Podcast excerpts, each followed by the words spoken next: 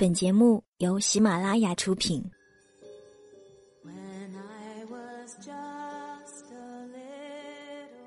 一座城市，一个坐标，一个故事，一段回忆。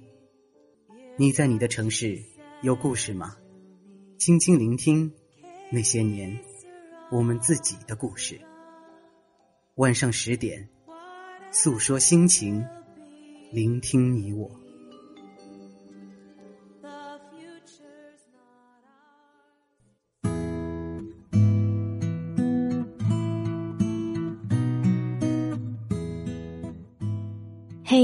好吗？我是三 D 双双，我只想用我的声音温暖你的耳朵。最近我很想跟你讲很多的故事，在这一系列的故事里，其实别人都习惯叫我白日梦小姐。我有时候生活在梦境里，有时候又活在别人的文字里，我分不清哪些是虚构的。我有时候会怀疑，我又是否真的存在？可是我真的哭了，笑了，爱了，也痛了。我觉得，虽然说是梦，说不定真的是另一个平行时空，在那里总发生着一些我所不知道的、美好的，或者是悲伤的事。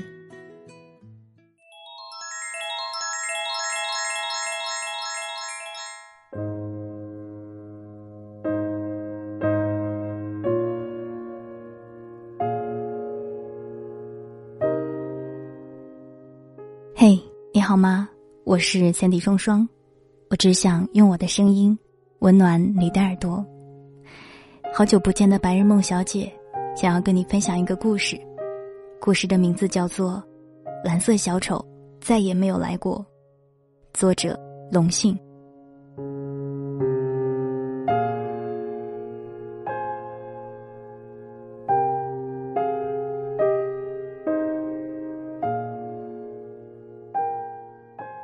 那一年的暑假，他去一个大城市看望爸爸。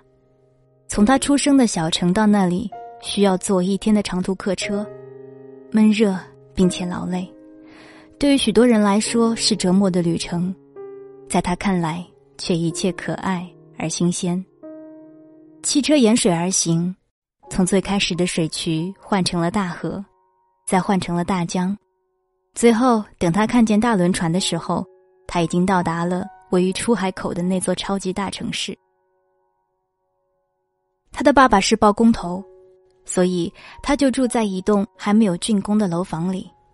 很多的农民工在空闲的时候说粗俗的笑话，打牌，看被传阅到封面消失的猎奇破案杂志。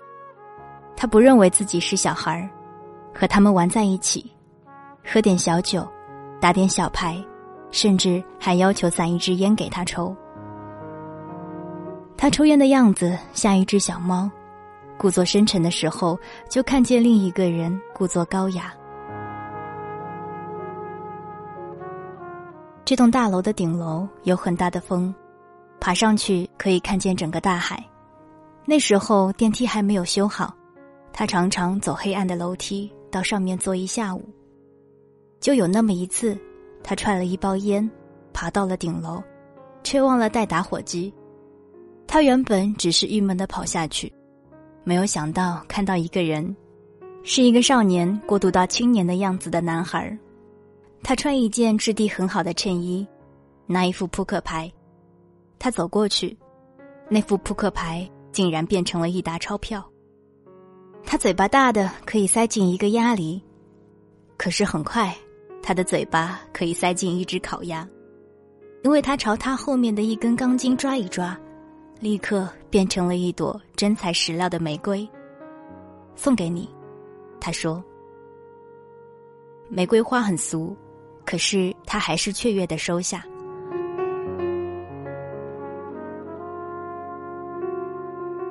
这一年他高考失利，原本可以上一所二流大学，但他拒绝，于是去这个城市看望爸爸。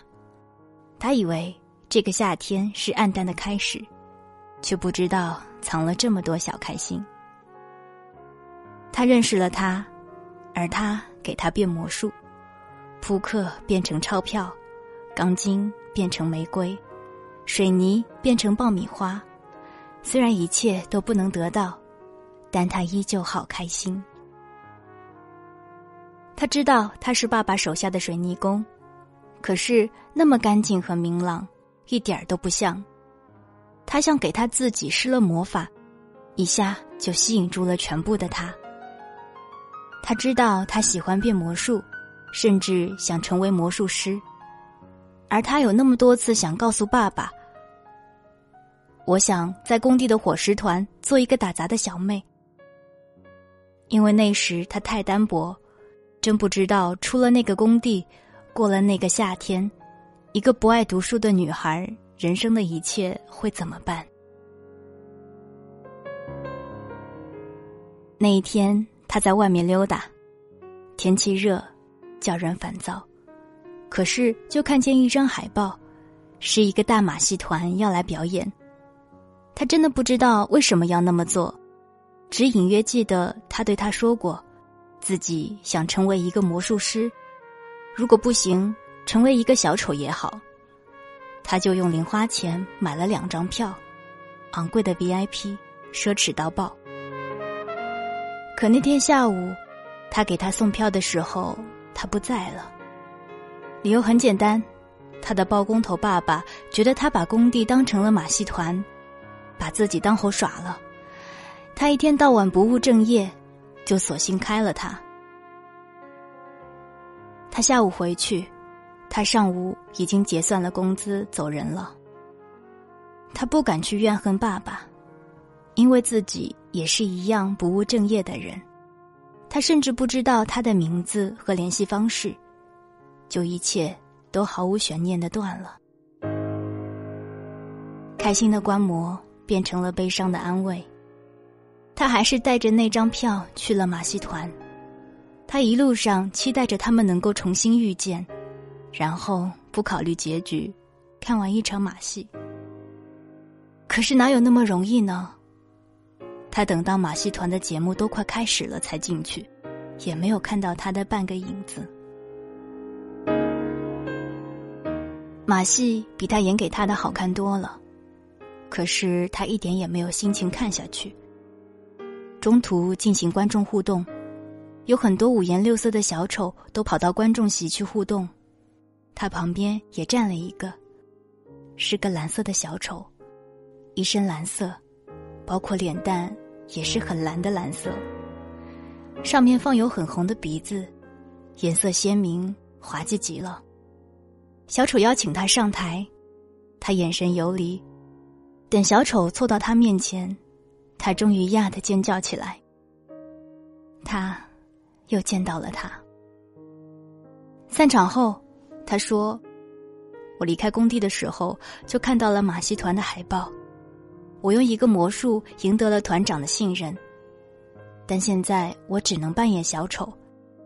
等着吧，总有一天我会成为大魔术师的。”那个夜晚。他们用三瓶啤酒灌了不算太好的心情。他想自己完了，抽烟、喝酒，还早恋。可是想想，一切又那么值得。他开始成为马戏团的常客。我们爱一个人的时候，十年、二十年都不会觉得腻。他觉得自己是爱上了一个人，因为他每次都去那个马戏团。当然不用买票，他带领他进去，在后台，狮子、老虎、猩猩的之间，他们有了第一次的接吻。闭上眼睛，一切像在非洲大草原，开阔的爽朗，纯真的像流兰像薄荷一般的清新。他开始学了不少新的魔术，变给他看。他真天才。那么快就能够得心应手，他好看的脸吸引了很多团里的女孩，他们都簇拥着看着这个魔术新人变魔术。他在旁边嫉妒的直跳脚，可是每一次魔术过后，他都会过来，拍拍他的肩膀，安抚他的小嫉妒，他又开心了起来。这一切就是爱情吧，会酸，会甜，会痛，会乐，所有的滋味与他相见之后，都圆满了。马戏团常常在十点以后结束表演，他还是蓝色的小丑，可是，一切又那么不同。他很晚回工地睡觉，看工地的老头都休息了。他雀跃起来，他潜回自己的小房间，打开灯就看见了爸爸。这个暑假，他没有和爸爸说过一句话。那天的对话也只是：“你还不睡，我就准备睡了。”洗漱的时候，他觉得自己很对不起爸爸，可是又有点恨他，他让他变成了蓝色的小丑。他开始想自己的爱情，他想过那样的日子，像吉普赛女郎一样，把爱情装进大篷车里，一路走过去，领略繁华和心酸。一站一站的抵达后，最后可能脸庞已经苍老了，可是爱情满满当当。这样的爱情像水手，轮船就是家。路上，就是家。暑假快过去的时候，马戏团在这个城市的表演也要结束了，他们将去往下一个城市，然后又是两个月的安营扎寨。那天他告诉他的时候，他觉得自己要崩溃了。他的爸爸给了他一笔钱，回去复读用的，而变魔术的人，从此成为路人。那个下午很闷热，他在小房间里午睡，睡不着，抽了烟也没用。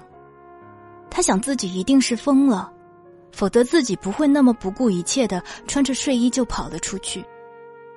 他一直跑，一直跑，跑到马戏团的后台，远远看见他在练魔术。他冲过去，跳进他的怀里，大声的说：“如果你愿意，请带我走。”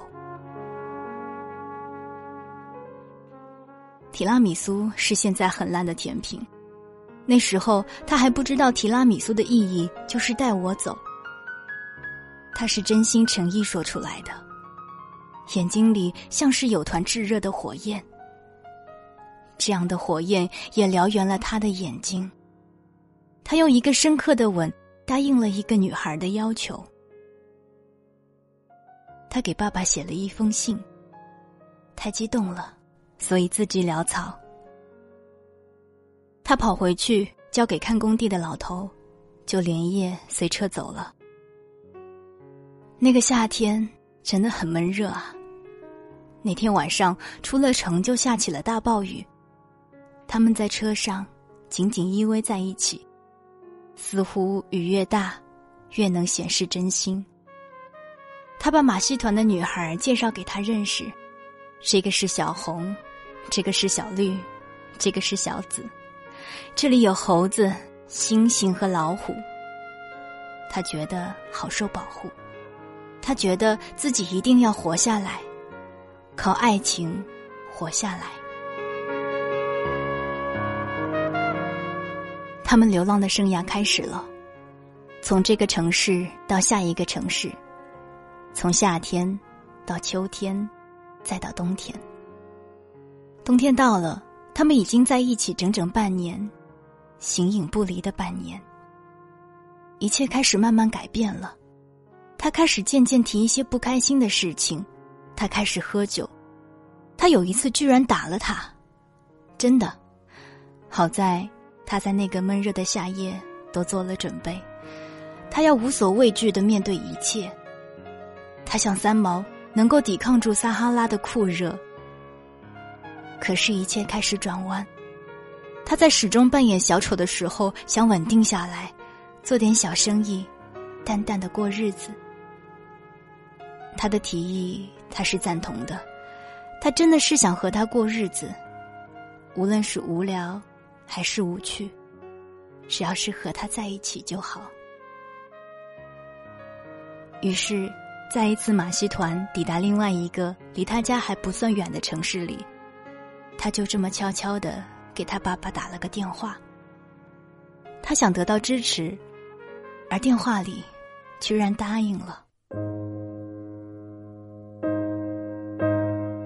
可是还没有等到他们演出完，一切又改变了。那一天，他们的大帐篷里来了一群警察，他们径直走向他，他被手铐铐住，然后不留情面，莫名其妙的被带走。他完全发疯了，在地上打滚不起来，扯住警察，用牙齿咬：“你们为什么要带走他？为什么？为什么？因为他绑架了你。”并且向你爸爸勒索一百万。他知道，那个渐渐变得生活无趣的小丑，为了钱做生意，真的会这么做。但他不敢相信，他真的就这么做了。他就这么绝望的看着他，拉耸着脑袋离开了自己的世界。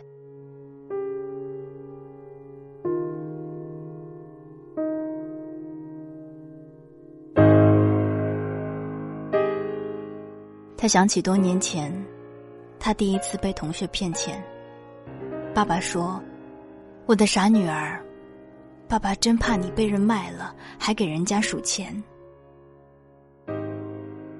他在给爸爸打完电话后，把手机留在房间里。他用他的号码给他爸爸打了电话，勒索一百万，否则再也见不到女儿。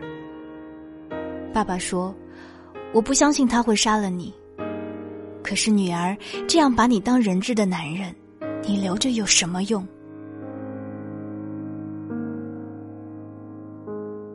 青春的流浪，就这样到此结束吧。那一天是小年夜，再过六天就要到除夕了，一家人的团圆是最最重要的。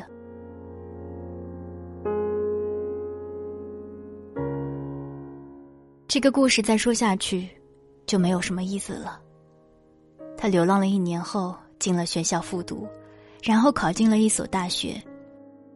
不是真的想遗忘那个夏天，而是一种被抽空的感觉让他力不从心。他的大篷车，他的蓝色小丑，他的水手式的爱情，都在一瞬间面目狰狞。他不确定自己是否爱过。那样的故事，那样的人是否值得去爱？但他保留了最后一个和他有关的习惯。这个城市辐射出很多周边城市，他和这些城市的网友聊天。如果他们告诉他有马戏团的演出，他就会去看一看。什么也不做，就去看一看。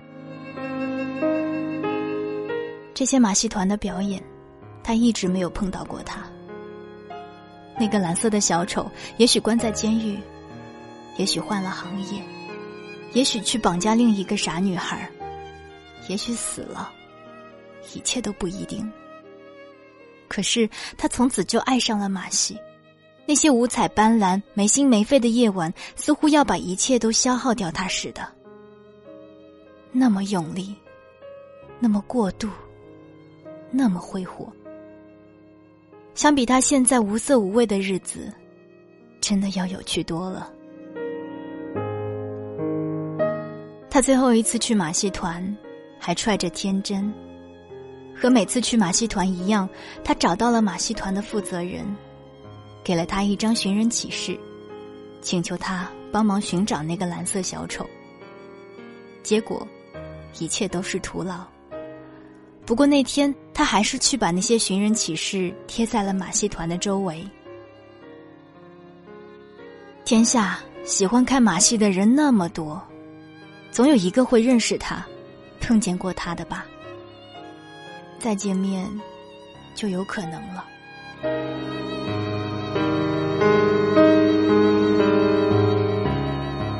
这个故事已经是过去的事了，并且。发生在一零年前，他现在已经二十六岁了，有点半熟的样子。亲戚朋友都在给他介绍男友，他也参加过几次相亲，但总像中间安插着什么似的，每一次都是无疾而终。他笑自己会孤独终老，可是又不知道爸爸谁来照顾。他一直没有男朋友，就有一次，他爸爸喝醉的时候说：“女儿，其实有一件事我一直不想和你说，但又怕你沉溺在当年那件事上。当年那件事的真正故事应该被改写。”那天，他给爸爸打完电话后，欣喜若狂的爸爸想去找他，但他知道恋爱中的女孩是不会离开自己心爱的人的。于是，他撒谎，骗了他，但效果似乎不错。女儿，不然你怎么死心塌地的回家？他就那么剧烈的疼痛起来，他那么多年的恨意居然是错误的。他光想到了他们渐渐坏掉的爱情，却忘记了他爸爸是个势利而精明的包工头。他开始更加缺乏恋爱，一切都不再美好。他更加沉溺安静。他想起他完整的好，想起第一次遇见的天台，想起钢筋变玫瑰，想起蓝到忧郁的小丑，想起那个闷热夏天的相依为命。想着想着。眼泪就掉了下来。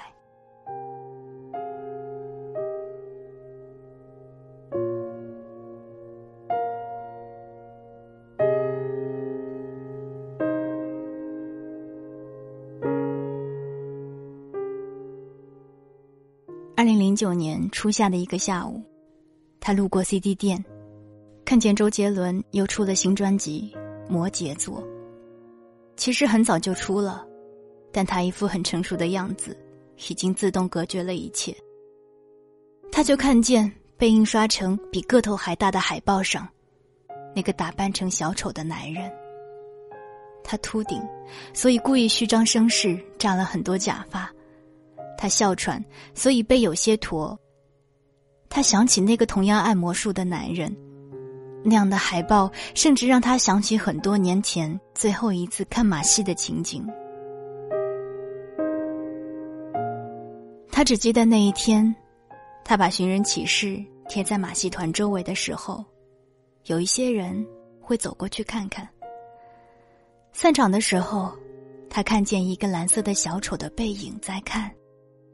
走近一点，是在抽搐，一下，一下，像一颗蓝色的小心脏。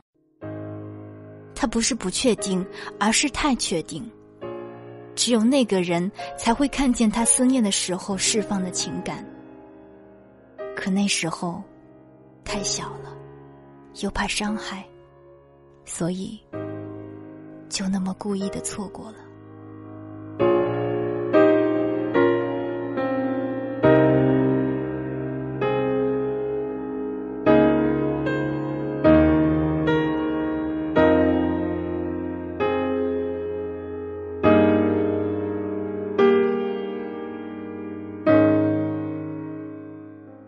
刚刚分享的故事是来自于龙信的《蓝色小丑再也没有来过》，希望你们会喜欢。这里是周日的晚上十点，如果你想要在第一时间听到我们的节目，欢迎下载喜马拉雅手机客户端。如果你想要在第一时间收听到我的节目以及了解关于我的资讯，你可以在新浪微博或者是微信公众号找到 Sandy 双双，S A N D Y。那今天的节目就到这儿吧，我是三 D 双双，我只想用我的声音温暖你的耳朵，祝你好梦，晚安。